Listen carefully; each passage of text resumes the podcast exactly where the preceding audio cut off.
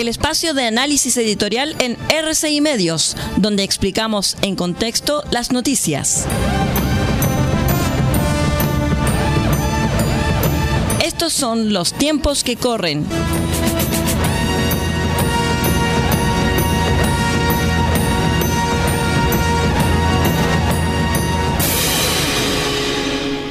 Señoras y señores auditores, bienvenidos a este espacio que denominamos Los tiempos que corren. Aquí RCI Medios expresa su punto de vista editorial frente a los sucesos del país. Fíjense que es incalculable el daño provocado por el gobierno al buen nombre de Chile en el campo de las relaciones exteriores y en los últimos días respecto de los vínculos con Argentina y Perú. El esfuerzo de muchos años por construir una política de Estado en ese ámbito recibió un impacto que la canciller Antonia Urrejola, quien se fue de vacaciones, no ha dado siquiera señales de percibir. En realidad, ella no podrá seguir ejerciendo el cargo con la respetabilidad que se requiere.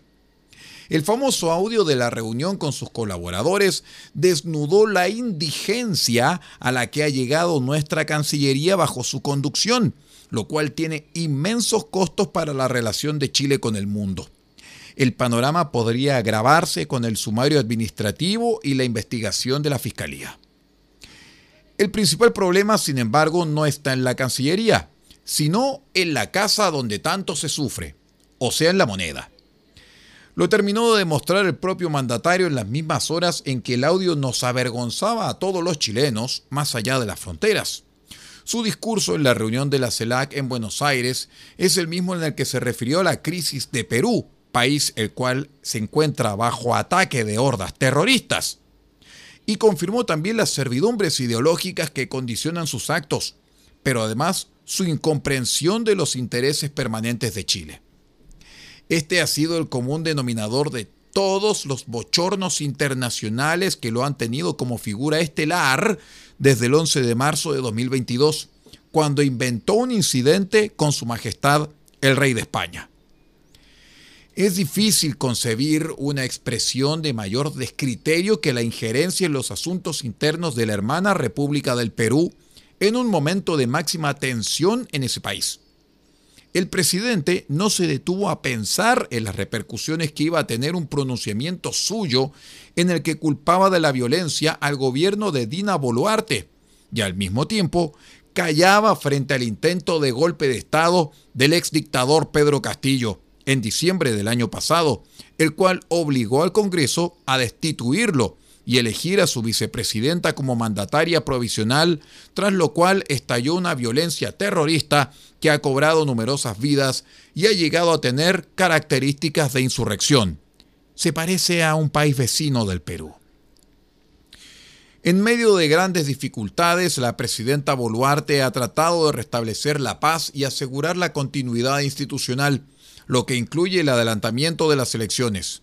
Sin embargo, el presidente chileno llevó lejos su imprudencia.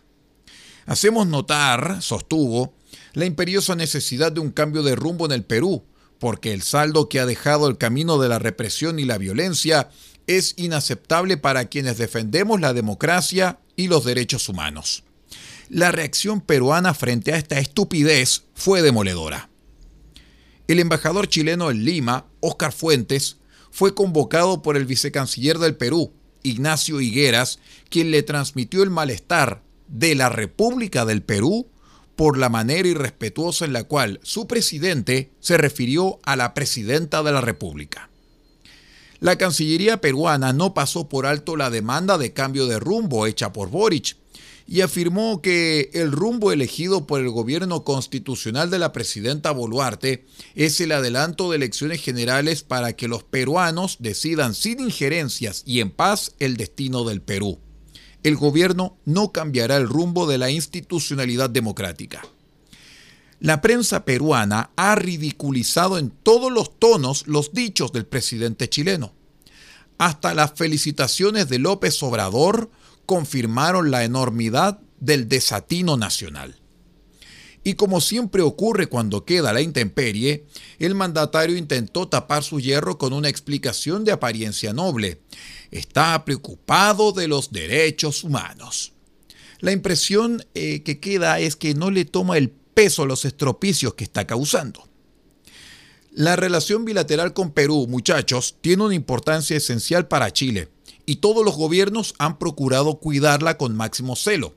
Boric, por desgracia, parece ignorar hasta las consecuencias de la dolorosa guerra que enfrentó a nuestras naciones en el siglo XIX.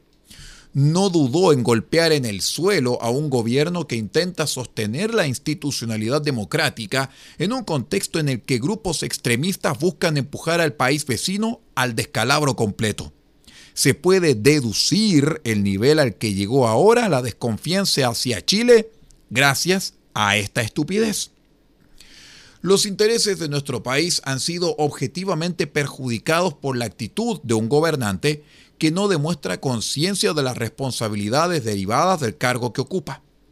Es demasiado evidente que tiene una percepción distorsionada de la realidad y de su propia figura.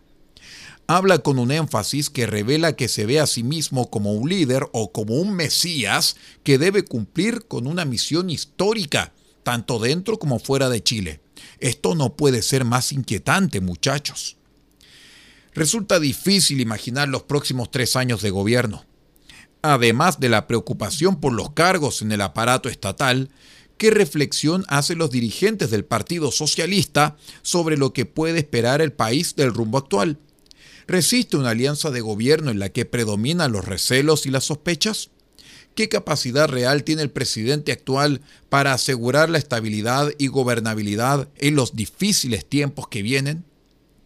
En menos de un año, hemos comprobado que el régimen democrático puede debilitarse desde dentro hasta un grado crítico debido al deterioro del poder ejecutivo.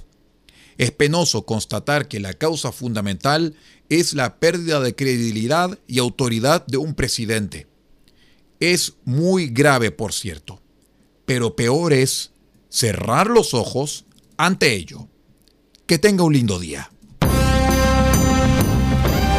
Hemos presentado el espacio de análisis editorial en RCI Medios, donde explicamos en contexto las noticias. Hasta aquí llegan los tiempos que corren. Hasta una próxima oportunidad.